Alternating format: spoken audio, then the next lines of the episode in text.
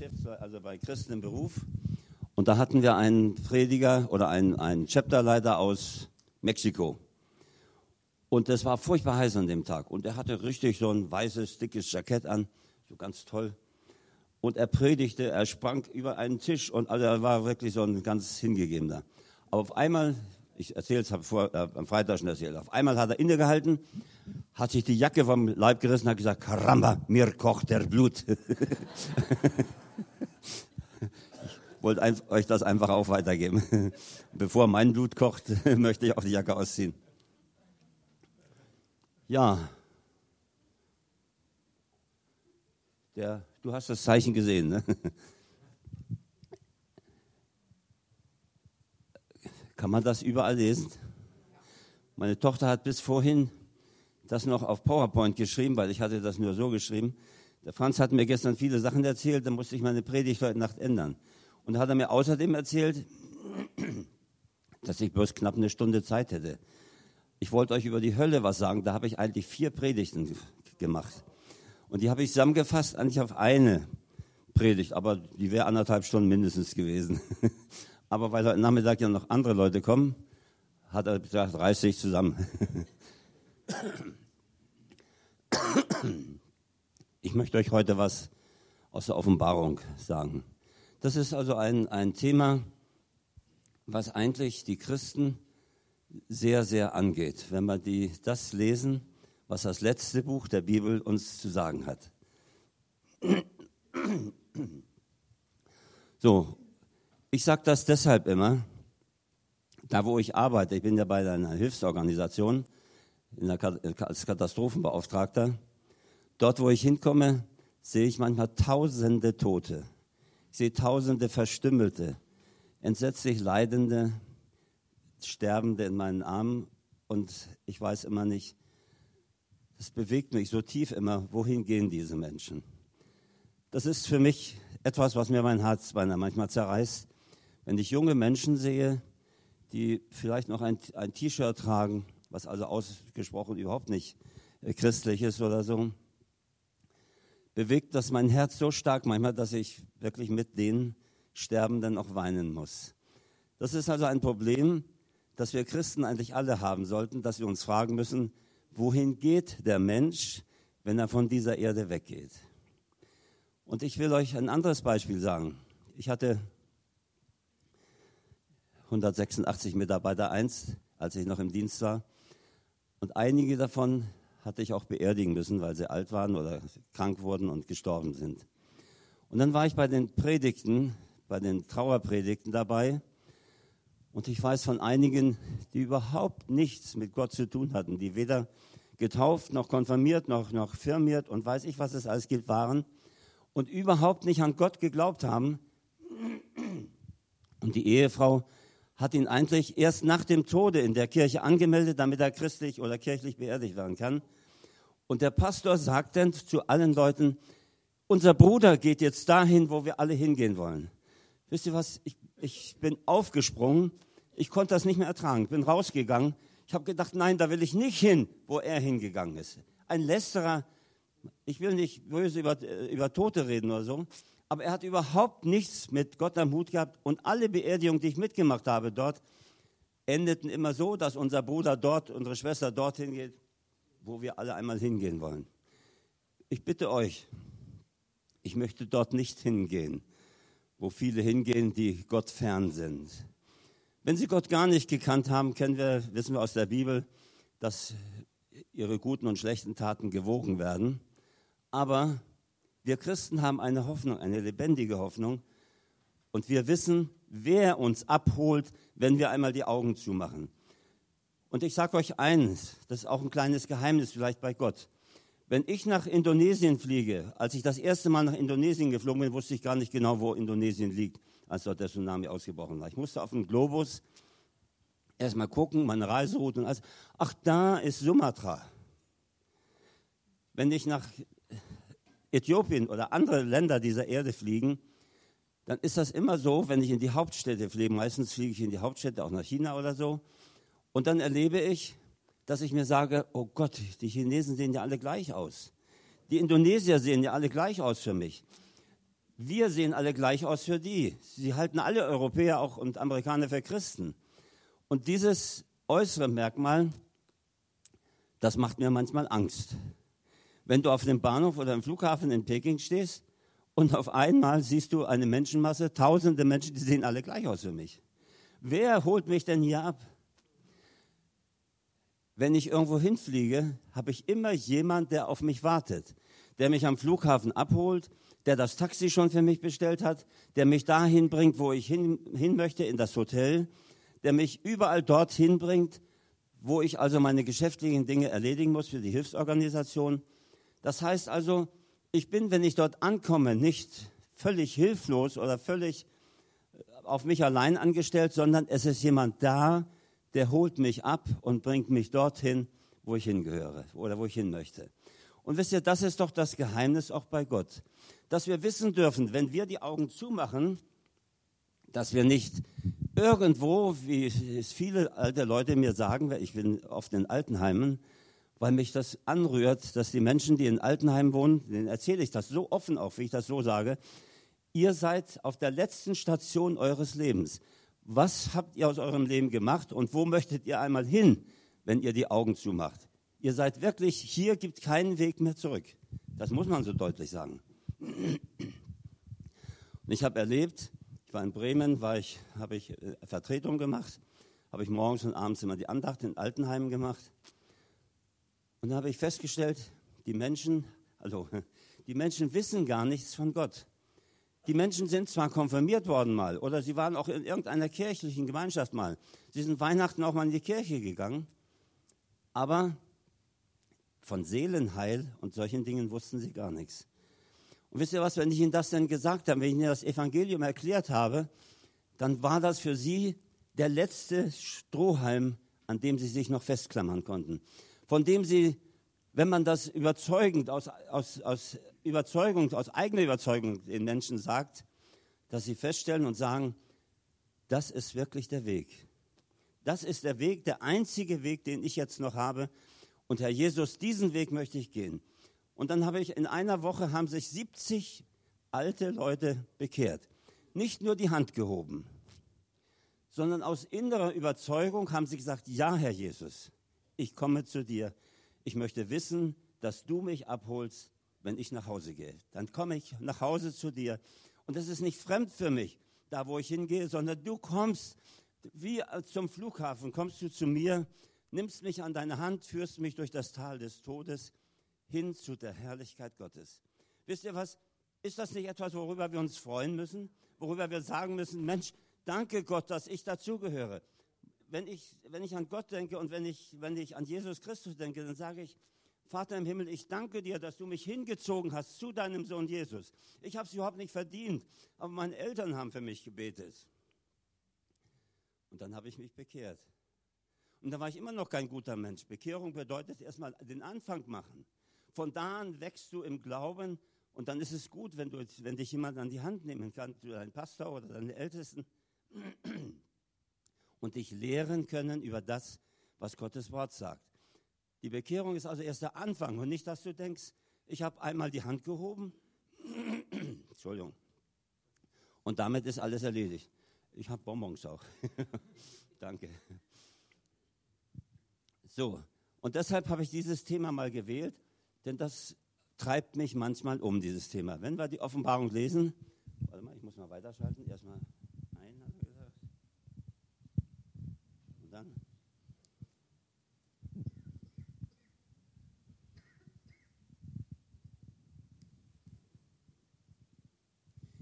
Da steht in, Offenbar, in Offenbarung 3, Vers 4, einige wenige äh, werden in weißen Kleidern mit dem Herrn Jesus wandeln. Da steht einige wenige. Er spricht zu einer christlichen Gemeinde in Sardes. Das sind lauter Christen wie wir. Und das spricht er und sagt, es sind nur einige wenige, die mit Jesus Christus, mit mir in weißen Kleidern gehen werden. Und er sagt, aber die, die sind es wert, dass sie mit mir gehen können. Und das muss uns doch umtreiben. Was bedeutet das, wenn in einer Gemeinde, in einer gläubigen Gemeinde, einige wenige nur sein werden, die würdig sind, mit Jesus Christus in weißen Gewändern zu wandeln. Muss uns das nicht von unseren Stühlen reißen, auf die Knie bringen? Dass ich sage, Herr Jesus, ich möchte auch mit dir wandeln, ich möchte weiße Kleider anhaben. Ich möchte von dir die weißen Kleider bekommen. Wasch mich rein mit deinem Blut, bete ich. Wasch mich jeden Abend, sage ich, bitte Herr Jesus, wasch mich auch heute rein mit deinem Blut, damit ich rein und heilig vor dir stehen kann. Du hast mich dem, dem, dem Vater zugeführt. Du hast mich zu einem Kind Gottes gemacht. Der Herr Jesus, der Vater hat mich gezogen zu dir und du hast sogar dein Leben gegeben, damit du meine Sünden auslöschen kannst damit du meine Sünden wegwischen kannst, dass du mich dem Vater als rein und heilig offenbaren kannst. Jetzt beginnt doch meine, meine Arbeit auf dieser Erde. Nicht mein, mein Zwang oder irgendwas, sondern meine Freudigkeit. Ich gehöre, ich bin ein auserwählter Mann, eine auserwählte Frau Gottes. Gott ist mit mir. Er hat mich zu seinem Kind gemacht. Der höchste, der König aller Könige, der Herr aller Herren hat mich, elenden Wurm, mich alten Sünder hat er zu seinem Kind gemacht, hat gesagt, du gehörst zu mir, du bist mein. Der Herr Jesus hingang gesagt, er, Gerhard, gehört zu mir. Bitte, bitte bete, dass er auch sagt, ich möchte auch dahin gehören. Wir alle haben den Weg, die hier sitzt, wir alle haben den Weg, den gleichen Weg gemacht. Wir haben uns bekehrt. Wir gehen, Gott sei Dank, sonntags haben wir die Möglichkeit, noch zur Kirche zu gehen. Das ist nicht überall möglich. Wir müssen an manchen Stellen Wachen aufstellen. Und wenn die kommen, dann müssen wir irgendwas anderes machen, statt zu beten und zu singen. Versteht ihr das? Wie viele Menschen im Südsudan auch, wir, fangen wir wieder neue Projekte an. Da sind die Menschen, der Bashir ist dort unser Leiter, der ist gefoltert worden, seine, viele seiner Pastoren sind getötet worden, entsetzlich zugerichtet worden, bevor man sie getötet hat. Warum? Weil sie zu Jesus Christus gehören. Aber Bashir war oft bei mir auch, der war ein Jahr in Deutschland, weil er nervlich völlig am Ende war durch diese Folterei. Wenn die die Fingernägel bei lebendigem Leibe rausreißen, all solche Sachen, dann ist das nicht gut, so, so kann man nicht gut damit umgehen. Nach einem Jahr hat er gesagt, so, jetzt gehe ich wieder zurück. Er ist dort wieder unser Leiter und er macht weiter dort, wo er einmal aufgehört hat. Wir bauen neue Schulen wieder und dann geht es weiter dort, sodass wir hoffen und beten, dass wir wie in Indonesien und anderen Ländern Tausenden, vor allen Dingen jungen Menschen, die Möglichkeit geben, den Herrn Jesus kennenzulernen und als Multiplikatoren in diesem Land also tätig zu sein. Denn immerhin sind auch im Südsudan fast 50 Prozent Muslime. Das muss man wissen.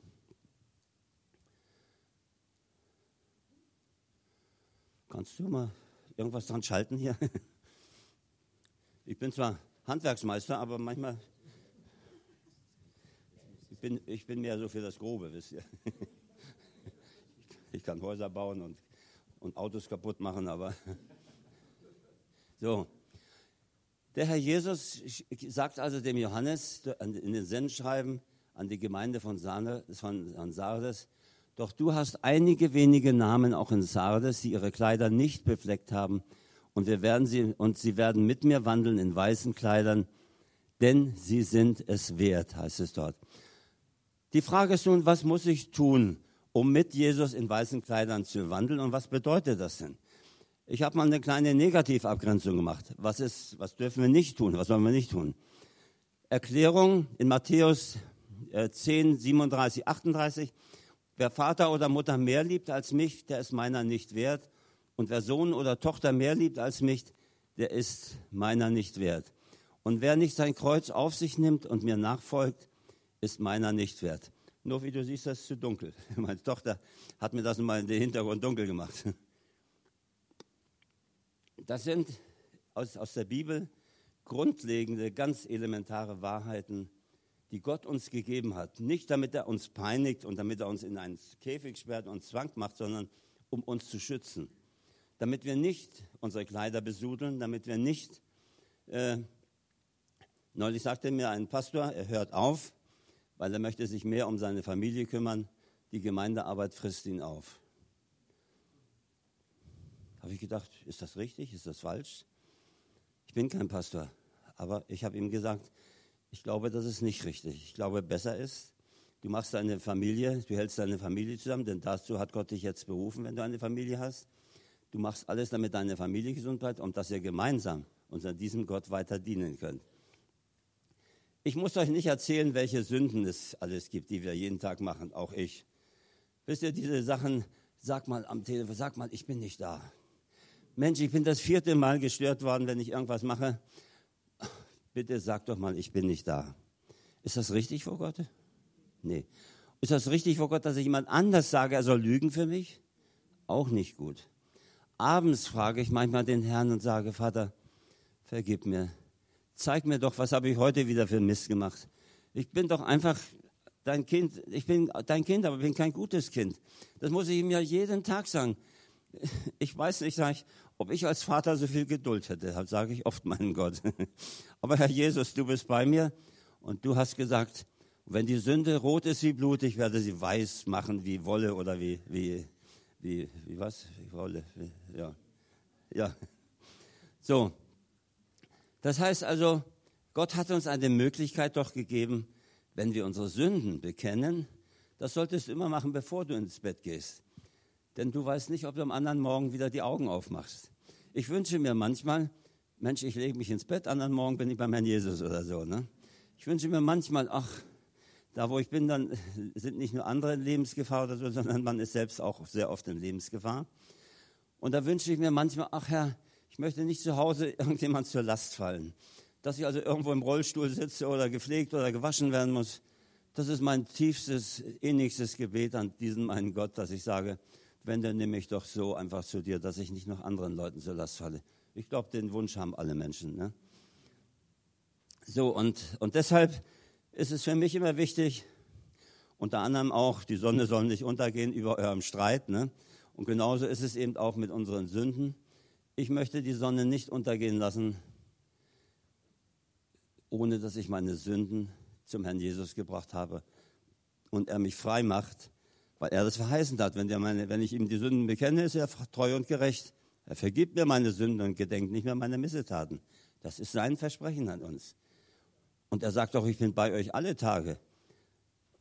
Und deshalb vertraue ich jeden Tag auf diesen meinen Gott, den ich habe und auf unseren Gott, den wir haben.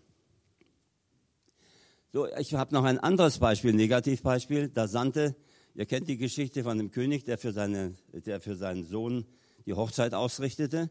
Und dann schickt er seine Knechte los. Sie sollen also die Gäste, die eingeladenen Gäste, soll er also holen weil alles bereit ist. Die Ochsen sind geschlachtet, das, das Mastvieh ist, ist bereit und alles. So, da sandte er also, und dann kommen die und sagen, ich habe keine Zeit. Da sandte er nochmals andere Knechte und sprach, sagt den geladenen Gäste, Sie, meine Mahlzeit habe ich bereitet, meine Ochsen, das Mastvieh ist geschlachtet, alles ist bereit, kommt zur Hochzeit.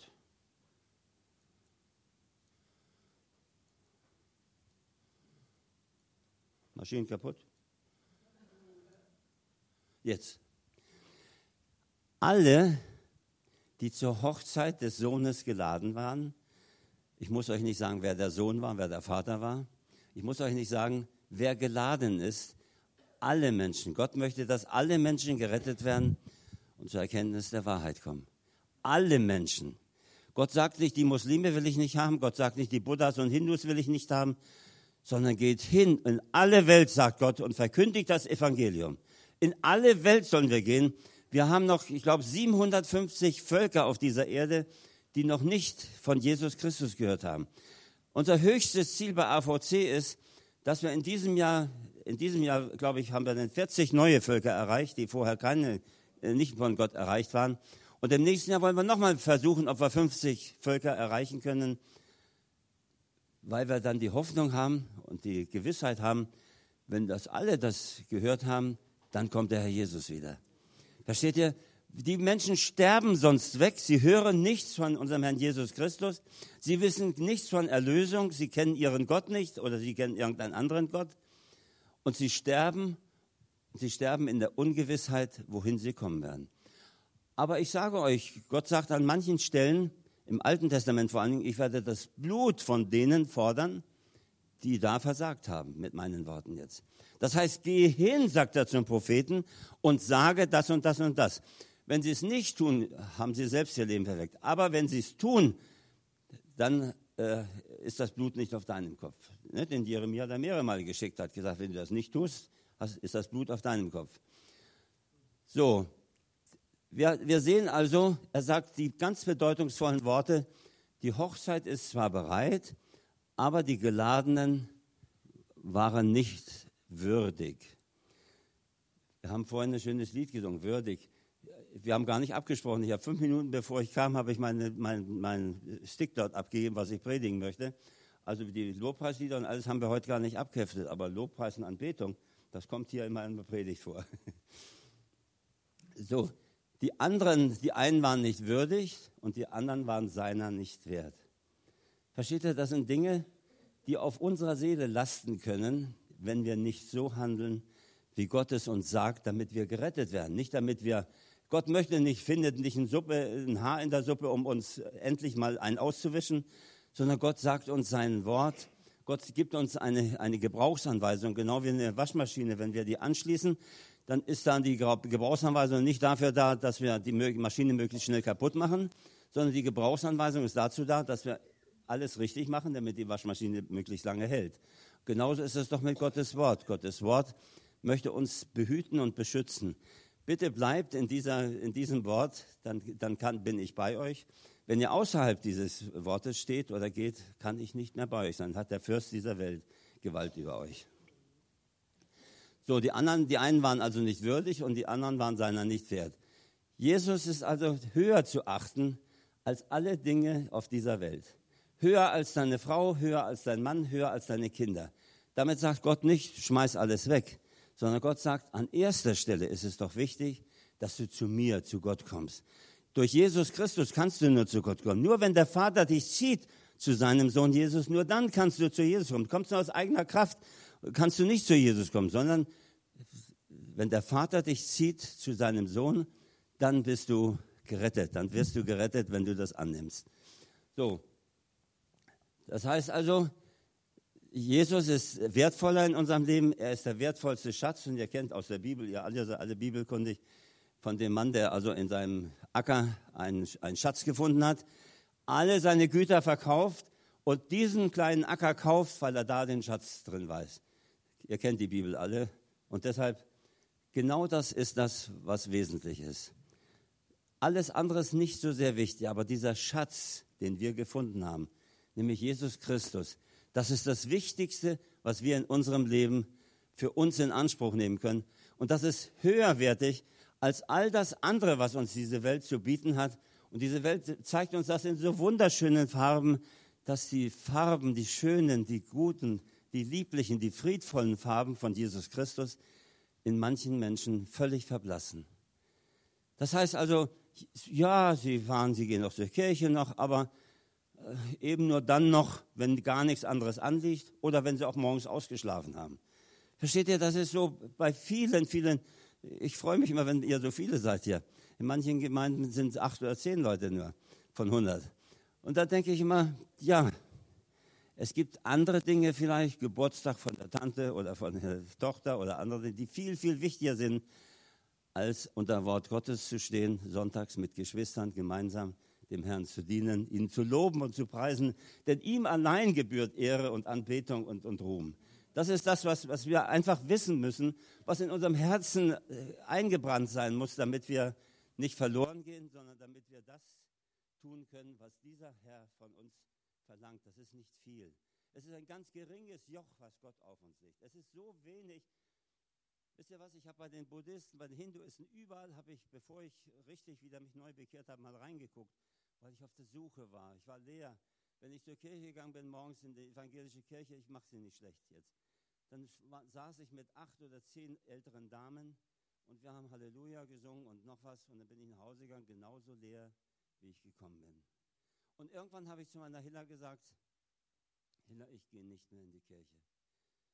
Ich finde da nichts. Ich gehe beladen heraus, als ich reingegangen bin. Ja, aber Gott hat einen anderen Weg für mich gefunden. Und so bin ich dann auch in die Freikirche gegangen und habe Gott hat mich geleitet, geführt und ich hoffe, ich bete immer, ich bin immer so schnell, ich bin immer vorneweg, ich bin viel schneller als Gott. dann, ich, dann, muss ich immer mich umdrehen und sagen, Herr, wo bist du? Manchmal, manchmal renne ich irgendwo gegen, weil ich zu schnell bin, aber Gott ist gut, er wartet dann wieder auf mich und sagt, mein Kind, Jetzt ist die Zeit und nicht anders. So, wir müssen also unser Leben nach ihm ausrichten und seinen Willen tun. Und in Johannes, 1. Johannes 5, Vers 19 steht, auch Christen haben in einem Weltsystem, äh, leben in einem Weltsystem, das Satan gehört. Nicht diese Erde gehört Satan, aber das System, was auf dieser Erde ist, gehört komplett Satan. Adam und Eva, unser, die ersten, der erste Adam, hat diese Welt quasi Satan übergeben. Und der letzte Adam, der wird diese Welt wieder unserem Herrn Jesus Christus, äh, äh, unserem Gott und Vater übergeben. Und dann wird wieder es so sein, wie es einmal gewesen ist im Garten Eden. Wir werden mit Gott wandeln in der Kühle des Abends. Gott wird mit uns reden. Es wird kein, es wird kein Geschrei, es wird kein Leid sein. Gott wird alle Tränen von unseren Augen abwischen. Das tröstet mich. Hilla ist vor fast vier Jahren ja tödlich verunglückt, meine Frau. Es tröstet mich oft zu wissen, wenn ich traurig bin, dass Gott alle Tränen abwischt. Vielleicht auch die ich verursacht habe mal. Versteht ihr? Wir sind als Ehemänner oder als Ehefrauen ja nicht immer die Besten, sondern wir meinen, wir sind im Recht und setzen das manchmal auch durch und sagen, nein, ich möchte. Und dann steht ihr jemand gegenüber und weint. Nun bin ich so geartet, dass ich dann auch weine. So, aber wir können manchmal auch böse sein, das wisst ihr alle, ich auch. Und deshalb äh, weiß ich heute, und das tröstet mich wirklich von Herzen manchmal, dass ich weiß, Gott und Jesus ist es, der meiner Hilla die Tränen abwischt, die mal gewesen sind, der sie tröstet, der sie liebevoll in seine Arme nimmt, der ihr das auch vielleicht gibt, was ich manchmal nicht gegeben habe, obwohl ich sie von Herzen und mit all meiner Kraft geliebt habe, sage ich mal.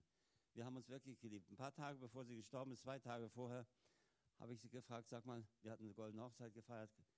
Und dann sagte ich, du sag mal, würdest du mich eigentlich nochmal wieder heiraten? Also, na, das muss ich mir überlegen, hat sie gesagt. Aber dann hat sie mich angelächelt und hat gesagt, Gerhard, ich würde dich sofort wieder heiraten. Wisst ihr, das ist etwas, ich wünsche uns das allen, dass wir nicht im Streit auseinandergehen und im Streit die Augen zumachen, sondern dass wir in der großen Liebe Gottes dem anderen helfen, auch wenn es notwendig ist, die Augen zuzumachen. Wenn ich an meine, an meine Großeltern denke, die, sind alle, die hatten alle noch das, wie man so biblisch äh, kennt. Der Großvater hat alle an sein Bett gerufen, weil er gesagt hat, ich sterbe jetzt. Ich bin jetzt, holt alle hierher. Ich möchte euch alle noch etwas mitgeben. Und dann standen alle, wir alle, auch ich als Kind, um, Bett, um das Bett. Und dann sagte der Großvater, und du Hannes, du musst besser zu deiner Frau sein. Die Christin macht, was sie kann, und du meckerst immer mit ihr rum. Und sei bitte zu deiner Mutter ein guter Sohn. Du bist nicht immer ein guter Sohn. Ich sage dir heute, das sind meine letzten Worte, ich sage dir heute, sei gut zu ihr, sonst machst du dich schuldig. Dann hat er jeden Einzelnen angesprochen, mich nicht, weil er noch so war, aber jeden Einzelnen angesprochen, das habe ich ihm bei beiden, auf beiden Seiten der Großeltern erlebt, vom Vater und Mutterseits dass sie alles noch geregelt haben. Und dann, wie es in der Bibel stand, hat er die Beine, zu, ist er, die Beine hochgenommen auf sein Bett, hat die Beine angezogen, hat die Augen zugemacht und ist dahin geschieden. Und wir wussten alle, jetzt ist der Opa tot. Versteht ihr, das ist doch etwas, das ist etwas, was in unseren Herzen doch einen Platz gewonnen, meinem Herzen einen Platz gewonnen hat. Ich möchte doch so sterben, dass ich am Ende am Ende sagen kann, Herr, ich habe noch einmal mein, mein, mein, mein Haus äh, geordnet, mein Feld nochmal geordnet, alles, was ich noch machen konnte auf dieser Erde in deinem Namen, habe ich noch geregelt. So möchte ich sterben und dann sagen, und Herr, jetzt komme ich zu dir. Mein Großvater sagte wörtlich, und jetzt gehe ich zum Herrn Jesus. Der ist so friedlich und so voller Freude. Das war eine Freude für ihn, hinüberzugehen weil er wusste, der wartet schon auf mich, der Herr Jesus. Versteht ihr? Wenn doch, wenn irgendwas noch in deinem Leben dazwischen sein sollte, was dich daran hindert, so zu handeln, wie ich es euch erzählt habe, eben von meinen Großeltern und wie ich mir das wünsche, dass ich auch sterben kann, bitte macht das doch in Ordnung. Ihr habt doch gläubige Älteste und Pastoren. Bitte geht doch hin und sagt, das steht noch zwischen mir und meiner Frau zwischen mir und meinen Kindern, zwischen mir und, und dem und zwischen dem und dem und ich habe böse geredet über den und das. Mach das doch alles vorher klar, bevor Gott dich vielleicht holt, so wie mein Hiller, die ist zum Einkaufen gefahren morgens Und am Abend, ich saß am Computer und habe gedacht, wo bleibt die denn so lange? Klopft also der Polizeichef von Lüneburg an mein Fenster und sagt, Gerhard, ich muss dir etwas sagen. Ich denke, hm, was habe ich gemacht? Ich war ja 45 Jahre oder fast 45 Jahre Polizeibeamter. Und dann sagt der Gerhard, deine Frau, die Hilla, ist tot. Versteht ihr? Tausend Fragen hätte ich heute noch an Sie. Wenn es ums Kochen, ums Backen geht. Ich kann kochen, backen, bügeln, waschen. Das guck mal, das ist meine Tochter Novi aus, aus Pflegetochter Novi aus Indonesien. Die hat Hilla noch im letzten Moment noch geholt gehabt. Wisst ihr was? Und dennoch müsste ich fragen, du sag mal, wie, viel, wie hast du das gemacht? Wie hast du das gemacht? Nicht bloß beim Kochen und Backen, sondern all die anderen Sachen. Wenn wir durch die Stadt gegangen sind, dann fragte ich, kamen Menschen, Freunde entgegen und ich musste sie anschauen, du, wie heißt der nochmal? Hilla wusste alles. Hilla hat die Telefongespräche, alle Telefongespräche. Heute denke ich, wie hat meine Hilla das alles nur geschafft? Wie hat meine Frau, wie hat deine Frau, eure Frau das nur alles geschafft? Wie macht sie das nur? Wie hat sie das gemacht? Ich, ich versuche, oder ich bin eigentlich auch fleißig. In, mein, in meinen Beurteilungen bei der Polizei stand immer ein fleißiger Mitarbeiter oder so. Ne? Aber ich habe 2000 Quadratmeter Grundstück und 156 Quadratmeter Wohnfläche. Ich möchte das verkaufen. Wenn ich auf meinem Rasenmähertrecker auf dem Kleinen sitze und nach hinten gucke, wenn ich mähe, dann sage ich, Herr Jesus, hinter mir, hinter mir wächst es schon wieder. Versteht ihr, ich komme nicht mehr gegen an. Und da sehe ich, na, was hat Hiller alles von mir ferngehalten? Sie hat keinen Rasen mit, habe ich immer gemacht. Aber all die anderen Arbeiten, die ich jetzt machen muss, all das, was, wenn die Menschen kommen und seelsorgerlich, äh, seelsorgerliche Gespräche, auch am Telefon, manchmal über drei Stunden führen wollen, ich sage nicht, dass mich das fertig macht, aber manchmal gucke ich verstohlen auf die Uhr. Es ist einfach so. Deshalb denke ich immer, macht alles gut. Macht alles gut, auch wenn du noch nicht alt bist. Aber mach alles gut, denn wann du stirbst, bestimmst nicht du oder ist nicht altersbedingt, sondern das ist dann, wenn der Herr Jesus dich ruft. Und besser ist, wenn der Herr Jesus uns ruft, als wenn wir einfach so weggehen. Und deshalb meine herzliche Bitte auch heute Morgen an euch. Ihr wisst, ich, ich bin da immer ein bisschen hartnäckig. Bringt das alles in Ordnung. Bringt das alles vor Gott und wenn es noch so wenig ist, bringt es vor Gott damit Jesus sagen kann, du hast deine Sünden bekannt, du, du bist, ich bin treu und gerecht und ich vergebe dir deine Sünden. Herr Jesus, bete ich, wasch mich auch heute Nacht, jetzt rein mit deinem Blut, dass wenn ich heute vielleicht noch vor, der, vor dir und dem Vater stehe, dass ich in der Rein und Heiligkeit vor dir stehen darf, wie du das haben möchtest, damit du mich überhaupt annehmen kannst. Im Himmel gibt es keine Sünde und du kannst nicht als Sünder in den Himmel kommen. Du kannst in den Himmel nur freiwillig kommen und du kannst in die Hölle aber auch nur freiwillig kommen. Mein Thema heute wäre eigentlich gewesen, ich wollte euch über die Hölle, habe ich schon gesagt, anderthalb Stunden was sagen, aber nun machen wir das anders. So, Achtung, der Fürst dieser Welt, dem der erste Adam diese Welt sozusagen übergeben hat, durch seine Sünde, durch den Bruch mit Gott, diese Welt dieser Satan versucht dich täglich, nicht nur mich, sondern nicht nur mich, sondern uns alle täglich abzubringen von Gott, von der Liebe Gottes und von anderen Dingen. Im Fernsehen siehst du Dinge, ich leider manchmal auch, ich will eigentlich nur Tagesschau gucken, aber dann, ach Mensch du, ich gucke auch mal einen Krimi. Aber wie oft, meine Tochter weiß nicht, wie oft mache ich mittendrin aus, weil ich sage, das bringt mich weg von Gott dauernd wird einer totgeschossen da und dauernd wird also jemand gequält und gefoltert. Wisst ihr, das ist alles etwas, was unsere Seelen kaputt macht, aber nicht heilt. Durch den Fernseher kommt so viel Unflat in unsere Wohnzimmer hinein, dass wir also eigentlich darin schwimmen können. Deshalb, äh, man sagte immer, meine Hilla hat immer gesagt, 35 Jahre hatten wir keinen Fernseher. Aber die Tochter muss nun Tagesschau gucken, weil sie politische Tagesthemen in der Schule durchnimmt dann habe ich gedacht, ja, nach schweren Herzens habe ich so ein Ding gekauft. Und ich sehe die Verführung. Wenn ich Tagesschau habe, oh, guck mal, da spielt ja noch was. Ich glaube nicht, dass, dass wir alle so stark sein können, dass wir dieser weltlichen Versuchung widerstehen können. Ich glaube nicht, dass wir den anderen Versuchungen widerstehen können. Der Fürst dieser Welt möchte, dass wir so reden, wie die Welt redet. Der Fürst dieser Welt möchte sagen, kleide dich so, wie du, so wie die Welt sich kleidet. Der Fürst dieser Welt versucht dich in allen Dingen gleichförmig mit dieser Welt zu machen. Das ist sein, sein höchstes Ziel und sein höchster Wunsch, dass, er, dass du wegkommst aus dem, aus dem Dunstkreis von Jesus und hinkommst in den Dunstkreis von Satan. Und Stück für Stück, der macht dich auf einmal, äh, macht dich nicht auf einmal zum Kind Satans, sondern Stück für Stück, Millimeter für Millimeter, vielleicht sogar Hundertstel Millimeter für Hundertstel Millimeter, zieht er dich rein in seinen Bann. Und du kannst nicht mehr die Herrlichkeit Gottes erleben, weil du kannst beten. Die Golda Meir hat mal gebetet, und da war der Arafat noch da und so. Und dann haben die gebetet, ja Herr, mit Israel hast du einen ein, ein Plan und das ist ja äh, palästinensisches Gebiet.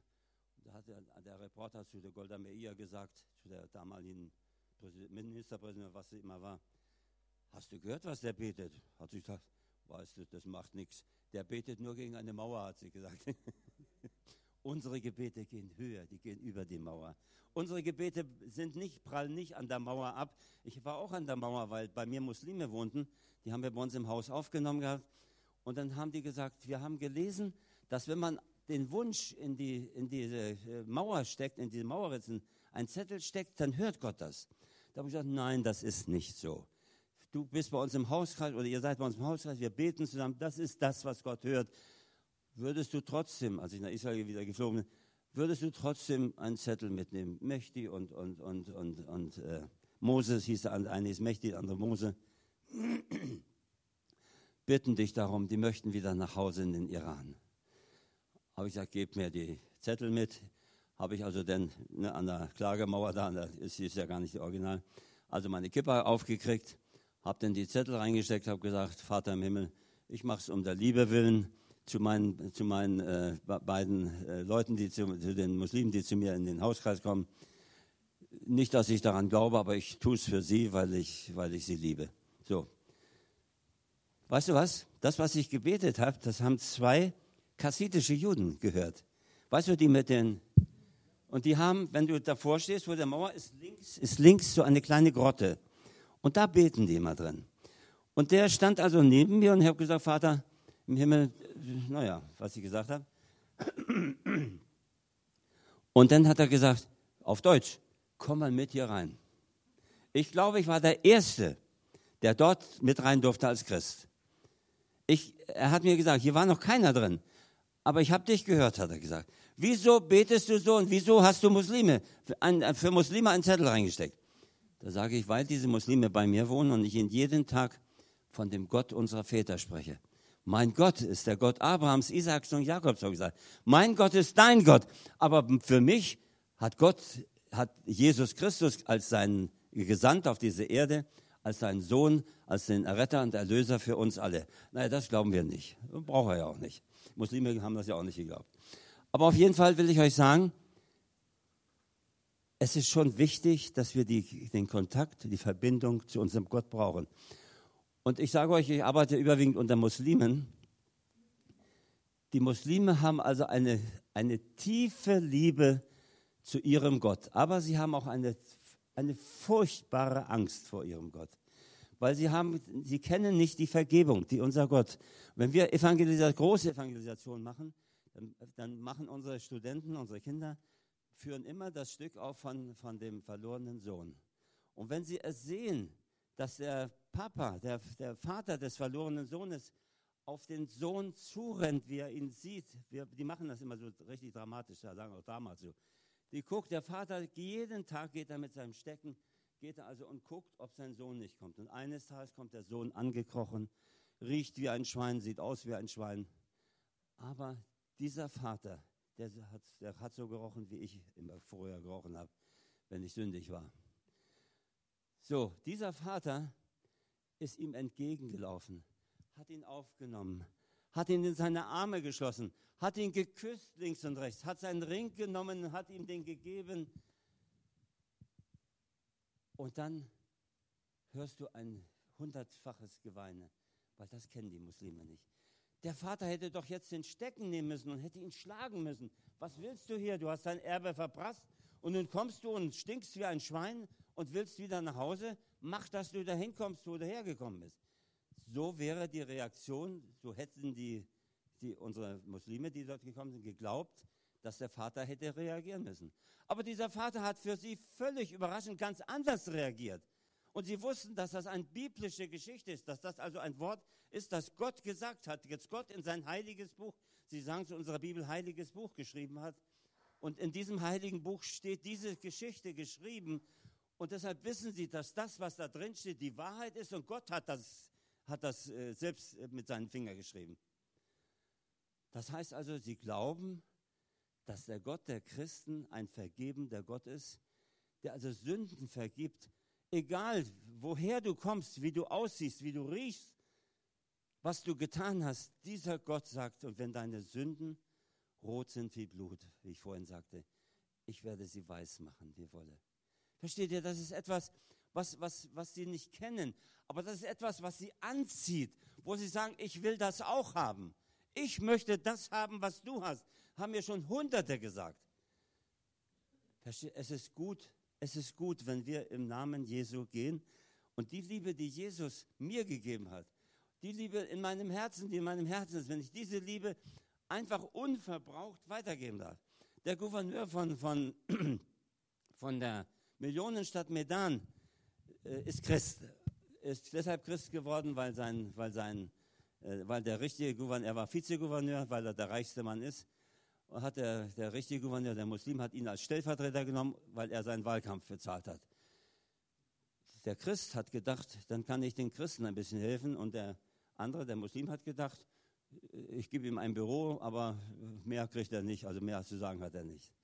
Auf jeden Fall hat dieser, dieser Mann, dieser Gouverneur zu mir gesagt, weißt du, Papa Gerhard, der sagt auch Papa Gerhard zu mir, weißt du, Papa Gerhard, mein Vater, sein Vater war Christ und der hat mich gelehrt, wenn Gott dir die Hände füllt, wenn du in dieser Hand Reichtum und, und alles hast, was du selber eigentlich in der Fülle schon hast, wenn Gott dir diese Hände füllt, gib schnell weiter, damit es nicht alt wird in deiner Hand, weil Gott möchte dir Neues dazugeben. Er sagt, Gerhard, äh, Papa Gerhard, das ist meine Erfahrung mit Gott. Die hat mein, mein Papa mir und meinen äh, drei Brüdern und meiner Schwester so vermittelt.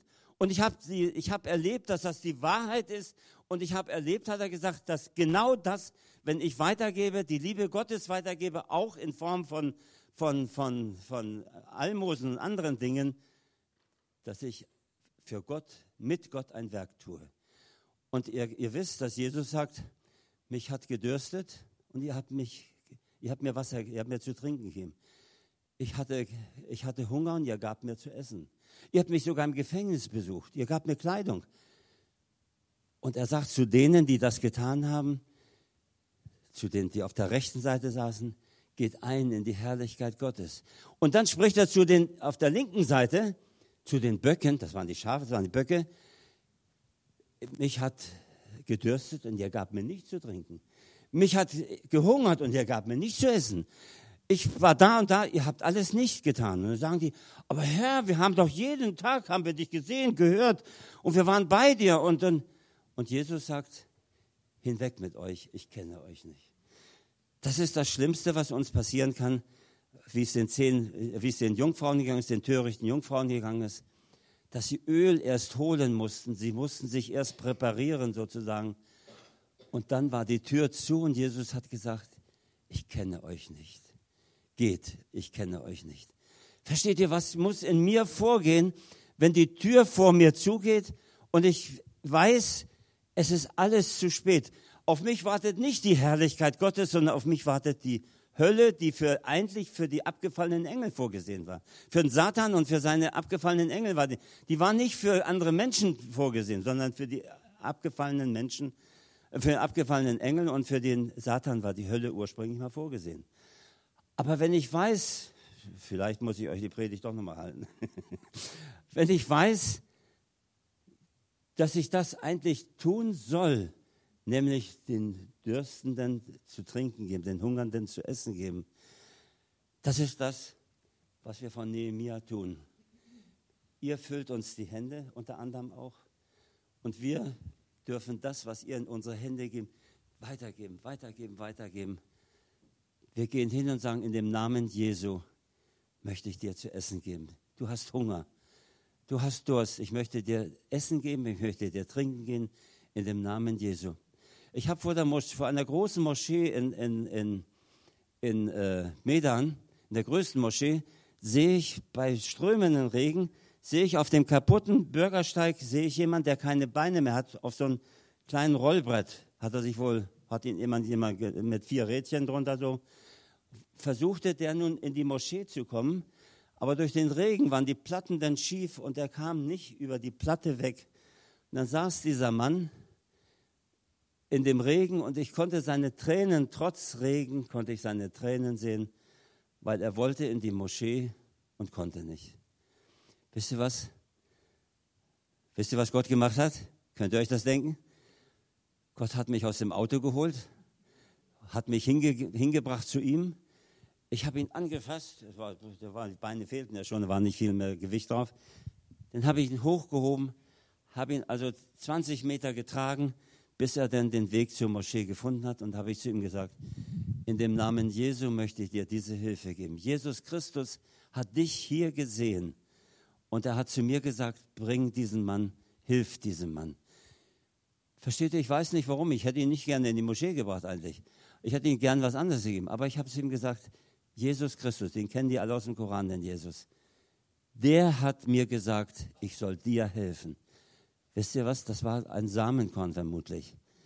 So, dieser Mann hat sich hinterher noch einmal umgedreht, hat mich ganz lange, lange, lange angeguckt und dann ist er, hat er seine Hände wieder genommen und ist weitergerollt in die Moschee rein. Eine andere Frau,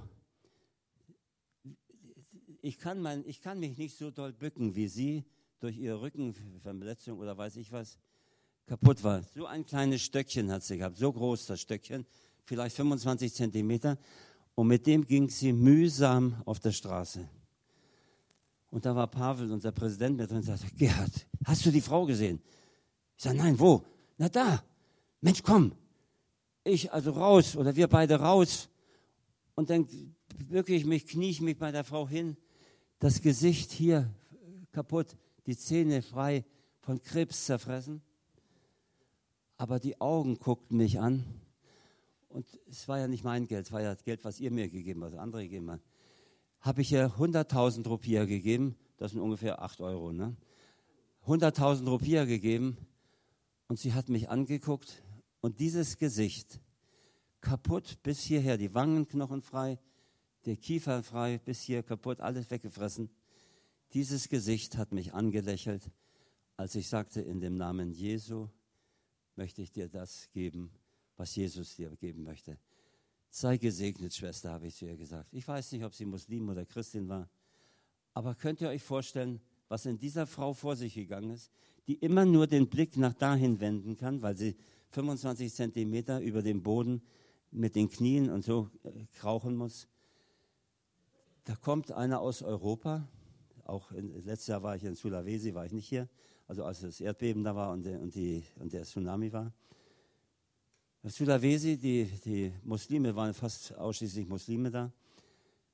Wenn ich denen ihr Lebensmittelpaket für eine Woche gegeben habe, Decken gegeben habe, dann haben sie gestanden, haben mich angeguckt und die meisten fingen an, laut zu schreien. Das war ein, ein, ein, ein Weinen und, und, und Freudeschrei gleichzeitig. Die Tränen spritzten mir bis auf das Hemd. So haben sie sich, die hatten ja nichts mehr. Die hatten nichts, überhaupt nichts mehr.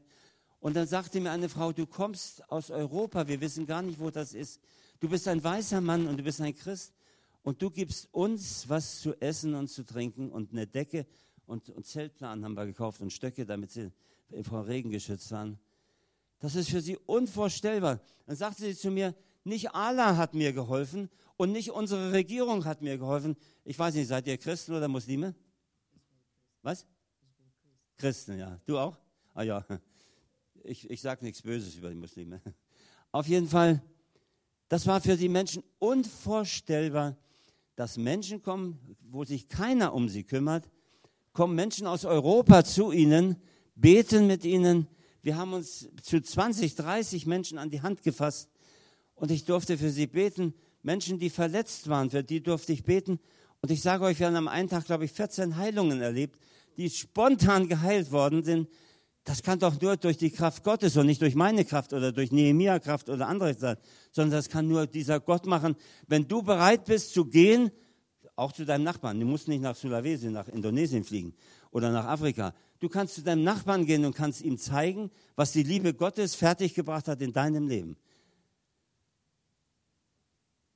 Das, was Jesus in dein Herz legt an Liebe, das, was Jesus mir geschenkt hat, wo ich aus dem Dreck gekommen bin, dass er mich, da muss viel Blut muss er gebraucht haben, um mich zu reinigen. Versteht ihr? Ich weiß doch, was Gott für mich getan hat. Ich weiß doch, was Jesus für mich getan hat, wer Jesus ist.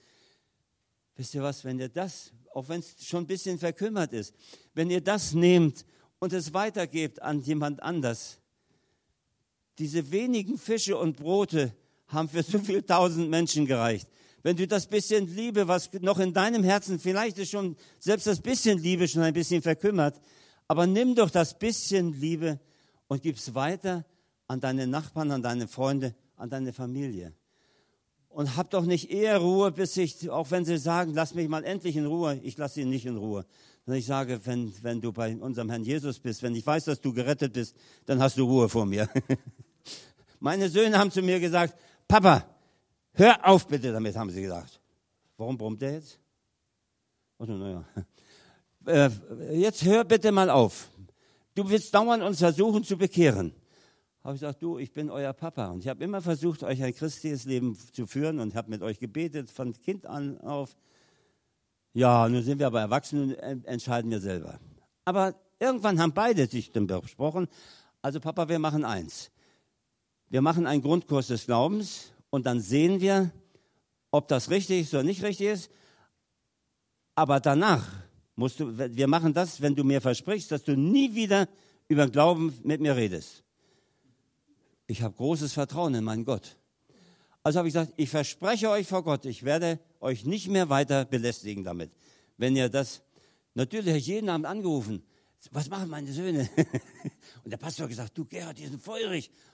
Halleluja, Hille haben gebetet, haben gebetet und ich, wir haben der ganze Hauskreis, wir haben über 50 Leute in unserem Hauskreis gehabt. Der ganze Hauskreis hat gebetet, Vater im Himmel, zieh sie doch hin zu deinem Sohn Jesus. Wisst ihr was, sie kam wieder, Papa, du hast recht gehabt. Versteht ihr? Ich habe versprochen, nie wieder werde ich euch damit belästigen. ihr müsst nicht denken, dass sie jetzt also so die richtig hundertprozentigen Nachfolger von Herrn Jesus sind. Die sind genau wie ich. Die haben sich bekehrt und dann sind sie mal, war das, war das draußen mal wieder ein bisschen schöner, dann war es drinnen mal wieder ein bisschen schöner beim Herrn Jesus. Aber sie beten. Wenn mein Sohn mich anruft, wir beten zusammen am Telefon, wisst ihr was, dann weine ich heimlich. Dann läuft mir oft eine Träne runter, wenn er sagt, Papa, sei doch bei mein, zu, gut zu meinem Papa. Er ist doch allein. Hilf ihm doch, dass er das Alleinsein gut schafft und so. Und sag, zeig mir auch, was ich tun soll. Versteht ihr, wenn ein, ein Sohn so betet für dich, der auch schon 50 ist, dann, ich bin ja 76 schon, wenn ein Sohn so betet für dich, dann möchte ich den sehen, der nicht weint. Unsere Kinder vor allen Dingen sind täglich Angriffen Satans ausgesetzt. Jetzt habe ich noch sieben Minuten, Franz. So, warum? Sie sind besonders. Sie sind besonders den Einflüssen dieser Welt ausgesetzt. Das geht in den Kindergärten los, dass dort also nicht mehr christliche Kindergärten, manche sind ja noch christlich, aber weil wir doch andere Religionen auch noch bei uns haben, müssen wir doch sehr neutral sein. Da dürfen wir nicht sagen, Gott, unser Gott ist der einzige Gott, der richtige Gott. Versteht ihr, die werden von Kindesbeinen an, kommen sie in den Sog des Weltsystems von Satan. Und es ist sehr schwer, etwas, was in dem Herzen verankert ist, wieder rauszunehmen. Und deshalb, ihr Großeltern und ihr Eltern, ich bitte euch wirklich von Herzen, habt Acht darauf, was euren Kindern im Kindergarten geschieht. Betet mit den Kindern, wenn sie wiederkommen und bittet unseren Herrn Jesus, dass er alles das, was falsch in ihren Herzen jetzt gewesen ist, das wieder rausnimmt und erzählt ihnen, wie das richtig ist versucht, das Vertrauen aufzubauen, so in der Weise, dass ihr fragt, was habt ihr denn heute gemacht? Dass sie ehrlicherweise sagen, was haben wir gemacht? Ich kann euch sagen, was meine Enkelkinder mir erzählt haben, was sie im Kindergarten gemacht haben, habe ich mich geschämt, was sie mir erzählt haben. So. Ich habe vorhin schon mal ein Wort gesagt, durch diese Anpassung an diese Welt. Satan tut alles, die schönsten Programme, die tollsten Partys. Und es gibt sogar eine Band, die sagt, in der Hölle muss es gut sein, denn da triffst du alle deine Freunde wieder. Verstehst du? So singen die. Und die Christen stehen und, und, und wackeln mit dem Hintern dabei. Da denke ich mir, ja, vielleicht können sie kein Englisch. Aber die kennen 100 die kennen besser Englisch als ich. Und singen trotzdem mit. Ich glaube das, dass ihre Freunde in der, dass ihre Freunde in der Hölle wieder treffen. Ich glaube das von Herzen. Und ich habe manchmal ein bisschen Angst bei, meiner, bei der Nofi, bei meiner kleinen Tochter hier, dass ich manchmal denke, ey, ey, was hört die denn für Musik? Verstehst du, du kannst nicht sagen, das darfst du nicht, das mache ich nicht. Sondern wir können doch nur versuchen zu sagen, du, es gibt Besseres. Ich habe viele Jahre im Shanty-Chor mitgesungen, wisst ihr, diese, diese Seemannslieder. Und weil ich damals eine sehr gute Stimme hatte, war ich dann drei oder viermal, waren wir sogar im Fernsehen. Und ich bin Vorsänger gewesen, also ne, Heck, Heckmann, Hamburger Förmaster sehen und all diese Dinge. Und dann konnte ich also ganz toll singen im Radio, im Fernsehen und alles. Aber eines Tages hat Gott zu mir gesagt, Gerhard, mein Kind, ich habe schönere Lieder für dich. Da habe ich gesagt, aber Herr, ich kann doch hier auch Evangelisation machen. Aber wisst ihr, bei den Shantychor, wenn wir die ganze Nacht gesungen haben, dann haben wir 20 Bier getrunken. Weil das Bier ist gut, äh, das weiß jeder Sänger, dass, dass wenn man Bier trinkt, dass die, dass die, dass die Kehle äh, äh geschützt oder geschont wird. Das ist wirklich so. Ne? Nicht, ich habe niemals, ich trinke, ich habe nicht, ein, nicht einen Tropfen Bier zu Hause. Ich bin überhaupt kein Biertrinker, aber wenn wir viel gesungen haben, dann war das gut für die, für die Stimme. All den Schnaps, den wir kriegten von den anderen, den habe ich immer in die Blumen, mir hat immer die, um die Blumen leid getan, aber ich, ich, ich mag nicht trinken, ich bin kein Trinker. Also, ne? Ich will euch ein Beispiel sagen, wie die Welt dich verführen kann. Wir hatten in unserer Gemeinde hatten eine junge Dame aus Sri Lanka, war sie, glaube ich. Und sie war, hat sich bekehrt, sie hat ihre Sünden bekannt, sie war glücklich, sie hat Jesus erlebt wie, wie kaum ein anderer. Sie war so voller Lebensfreude, hat gesagt, sie hat so viel Böses erlebt schon in ihrem Leben, aber als sie Jesus ihr Leben gegeben hat, sie sprühte vor Freude und Dankbarkeit. Jetzt schreibt sie, Jesus ist beinahe weg aus ihrem Leben. Das wird immer blasser, schreibt sie. Es wird immer blasser. Sie, sie ist hier in Süddeutschland, ich kann jetzt gar nicht mehr genau sagen, die vorne im Lobpreis mitgesungen haben. Sie ist also, im, und bitte betet für mich, dass ich wieder zurückfinde zu Jesus. Sie hat andere Menschen kennengelernt, sie hat andere Umgebungen kennengelernt. Die, sie versucht auch eine Gemeinde dort zu finden, aber sie schreibt, bitte betet für mich, ich kann Jesus nicht mehr finden, so. Versteht ihr, was, was, was geht da vor? Was, was passiert dort, wenn du mit anderen Menschen zusammen bist und sie bringen dich Stück für Stück weg von dem Evangelium hin zu den, hin zu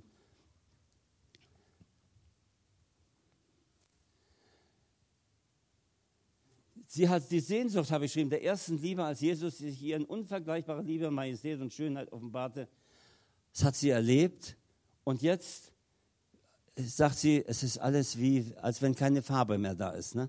Da steht und diese Farbe, die Welt hat so wunderschöne Farben. Und wenn du guckst, wenn du überall hingehst, es ist alles so schön gemacht, dass man, dass man manchmal sagt, warum machen wir Christen das nicht? Ne? Und äh, welchen Stellenwert der Jesus für uns hat, können wir doch auch in dem, äh, lesen bei dem Hauptmann, der kommt und sagt, sein Knecht ist krank. Der erkennt Jesus als den Höchsten an. Der sagt, ich, du bist, ich bin nicht wert, dass du unter mein Dach kommst, zum Beispiel. Solche Ehrfurcht hat er vor unserem Herrn Jesus, dass er sagt, ich bin nicht wert, dass du zu mir kommst. Sprich ein Wort und mein Knecht ist gesund. Versteht ihr, Jesus hat oft gesagt, solchen Glauben habe ich unter den Juden oft nicht gesehen, wie bei anderen. Ne? Oder Johannes der Täufer sagt, ich bin noch nicht mal wert, ihm den Schuhriemen zu schließen oder zu öffnen, zu schließen, glaube ich, zu schließen. Solch eine Hochachtung hat der Johannes vor dem Herrn, mit dem er Jahre zusammen war. Versteht ihr, dass, es, dass wir einfach nur mal äh, für uns mal die Erkenntnis gewinnen, was, was, was tun wir?